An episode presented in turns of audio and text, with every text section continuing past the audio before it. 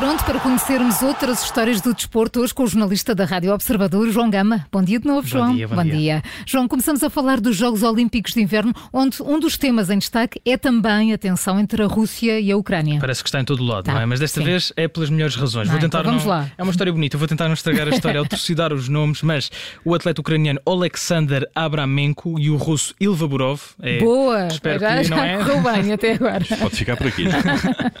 Foram os vencedores das medalhas de prata e de bronze no ski acrobático nos Jogos Olímpicos de Inverno em Pequim e celebraram ao voltar a trocar um abraço amigo, um gesto simbólico de apelo à concórdia e à paz num momento em, de elevada tensão entre eh, a Rússia e a Bom, Ucrânia. é, é um gesto bonito uma e eventualmente bonita, é? importante, eh, mas disseste, João, que voltaram a trocar um abraço. Quer dizer que não é a primeira vez que isto acontece. Exatamente, os dois atletas repetem o gesto que já tinham feito há quatro anos nos Jogos Olímpicos de Inverno na altura na Coreia do Sul. Abramenko ganhou o ouro e Burov venceu o bronze. Na altura abraçaram-se, cobertos pela bandeira da Ucrânia há quatro anos. Ainda pediam paz quando a Rússia na altura invadiu e anexou a Crimeia em 2014. É uma, é uma história que já acontece há muito tempo. não é? Ou seja, portanto, não, não seguiram as indicações do Ministro do Desporto da Ucrânia, não é? Que, se bem me recordo, em novembro, eh, tinha aconselhado os atletas do país a evitar contactos com os russos. Não é? Bela memória.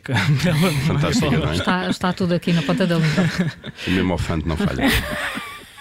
Hum, apesar disso, Abramenko já tinha afirmado em novembro, nessa, na, na altura dessas declarações, eh, que o Paulo aqui bem se lembra, que seria possível Vai frisando, vai frisando, João. repetir o abraço a, a Burov. Na altura foi questionado sobre isto e disse apenas: Não me interessa qual é, que é a nacionalidade dele, somos pessoas do mesmo planeta. Aliás, este atleta ucraniano é casado também com uma atleta russa que conheceu, eh, com, é uma esquiadora russa que conheceu nos Jogos Olímpicos de Inverno em Sochi em 2014. Há aqui uma história O russa-ucraniana. Paulo muito... também se lembra disso. É. É, perfeitamente.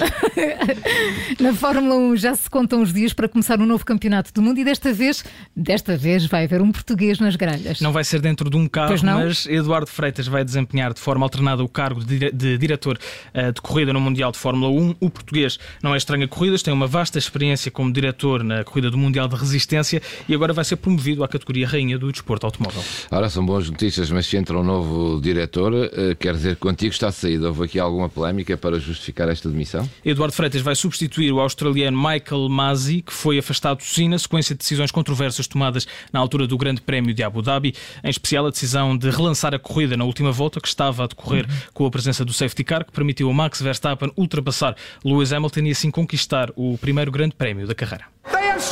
A brilliant championship battle, but the championship can only be won by one, and it's going Dutch in 2021.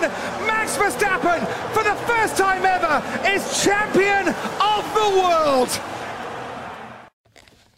O som é arrepiante e, como se costuma dizer, o resto é história. Foi o primeiro campeonato da carreira do holandês Max Verstappen, aqui recorrendo também da memória do, do Paulo, que também se deve ter acompanhado Paulo, isto. que é fortíssimo no desporto, o Paulo é incrível bem. Mas esta, esta não é a única novidade na Fórmula 1 para esta temporada. Há mais. A organização do, do Grande Prémio de Miami anunciou Sim. que o novo circuito da Fórmula 1 vai ter um beach club, ou seja, uma é praia, piscinas, cabanas e, claro, alguns espetáculos entre as Ui, curvas temos de ir. eh, das pistas. Temos de ir. Era esta, Júlio. É para- Vão estragar isto tudo. Pronto. Já temos que ir à NFL, vamos a isto também. Vamos no caminho. ainda, não, ainda não há preço para os bilhetes, digo já, mas. Ah, isso nós, Isso não é, João, não fala é. mais para ver se temos aqui a oferta de Não, bilhetes. o, o que costuma acontecer nestes casos é que as pessoas vão para o Beach Club e esquecem-se de ver a corrida.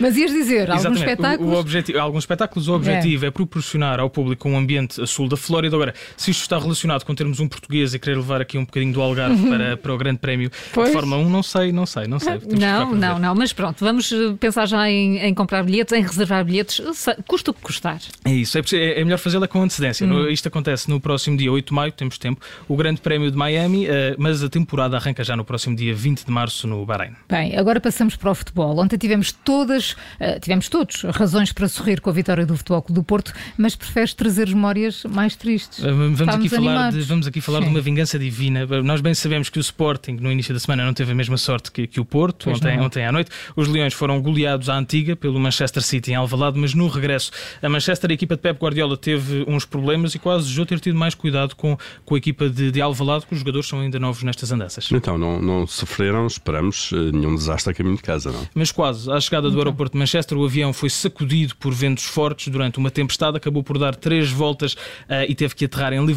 no aeroporto John Lennon. No Twitter, o Manchester City garantiu que, apesar destas dificuldades, os jogadores lá conseguiram aterrar em Liverpool, um desafio que se calhar foi um bocadinho maior do que a vitória em Alvalade.